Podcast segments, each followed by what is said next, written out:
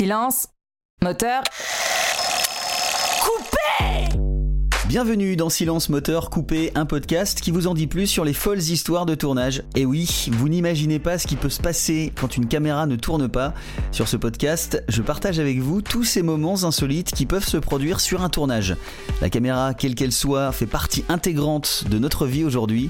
Alors si on arrêtait l'enregistrement pour savoir ce qui se passe derrière. Et c'est à Louis de Finesse que j'ai consacré l'épisode d'aujourd'hui, un acteur français qui s'est fait connaître du grand public tardivement. Il a joué dans près de 150 films, il est l'un des acteurs comiques les plus célèbres du cinéma français à partir de la seconde moitié du XXe siècle. Et on va commencer par une anecdote pas très marrante pour l'acteur, qui a d'ailleurs fait une crise de jalousie pendant le tournage du Cornio en 1965. Toute l'équipe est à Rome, le tournage a commencé depuis deux semaines, et Gérard Houry, le réalisateur, décide d'organiser une projection privée des rushs du film. Et Gérard Houry s'inquiète, voilà trois heures qu'il regarde les rushs et toujours pas un sourire. Et là, Gérard comprend. Ça fait trois heures qu'il voit du Bourville ponctué de rares apparitions de Louis de Finesse. Quel couillon j'ai été, quel, manque de psychologie inviter Louis alors qu'il est presque totalement absent. Le couple s'est donc retiré de la Projo sans dire un mot. Mais l'histoire ne s'arrête pas là, puisque le lendemain, Gérard est invité chez les deux Finesses, au motif d'avoir favorisé la présence de Bourville à l'écran alors qu'il était convenu, depuis le départ, que le rôle des deux vedettes serait équilibré. Et donc, arrivé chez les deux finesses, Gérard Houry découvre que le couple a décortiqué le scénario et fait un diagramme à l'aide de points rouges et de losanges verts devant chaque réplique démontrant que le rôle de Louis de Finesse ne valait rien face à celui de Bourville. Louis a donc décidé de faire la grève des grimaces pour la suite du tournage et de jouer sans aucune expression du visage. Le, réalisateur évidemment ne veut pas s'arrêter là, donc il se creuse la tête et se souvient d'un couple homosexuel constitué d'un petit maigrichon et d'un grand culturiste croisés lors de leur périple en Italie. Il propose donc à De Finesse euh, une scène où il prendrait une douche dans un camping, à côté d'un vacancier bien baraqué. Le comique accepte, comprenant instantanément ce qu'il peut en faire, ce qui a donné fin à la grève des grimaces.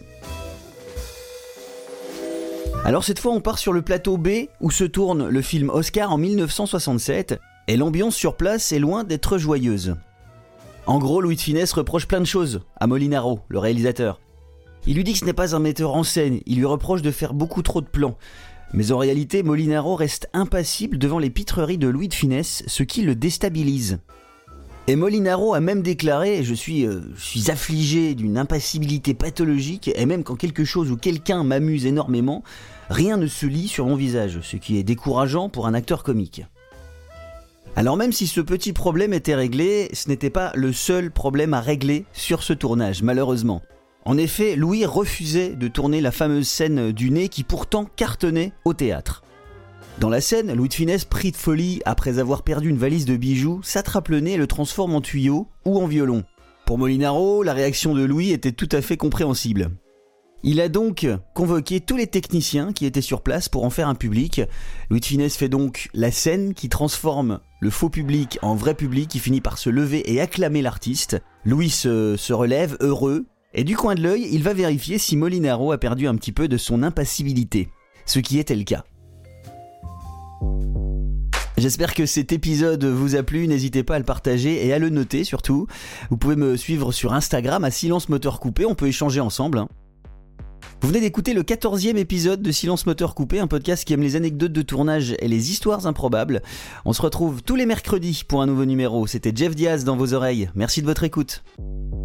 Silence, moteur, coupé